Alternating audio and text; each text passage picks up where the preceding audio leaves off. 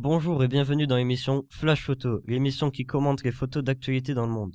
Aujourd'hui, nous allons vous présenter cette photo prise par Georges Gobet à qui je vais donner la parole. Bonjour, je m'appelle Georges Gobet, je suis le photographe de cette image que vous pouvez observer maintenant. Très bien, Georges Gobet. Qu'est-ce qui vous a poussé à prendre cette photo?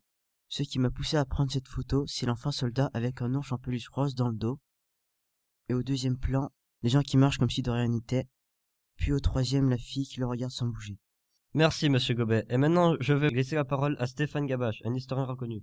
Bonjour. Alors mon avis est que je ressens une forte violence car un enfant de 8 ans tient une arme en vous visant. Si on regarde la photo, on peut voir que cette image est composée de couleurs froides, ce qui montre une certaine froideur dans les esprits, et si elle est prise de face, c'est pour nous montrer l'acharnement. Merci, monsieur Gabache. Et maintenant, on finit sur les paroles de monsieur Gabache et monsieur Gobet, et on se voit la semaine prochaine pour un tout nouveau reportage. C'était Gaëtan, à la semaine prochaine, et au revoir, messieurs. Au revoir. Au revoir.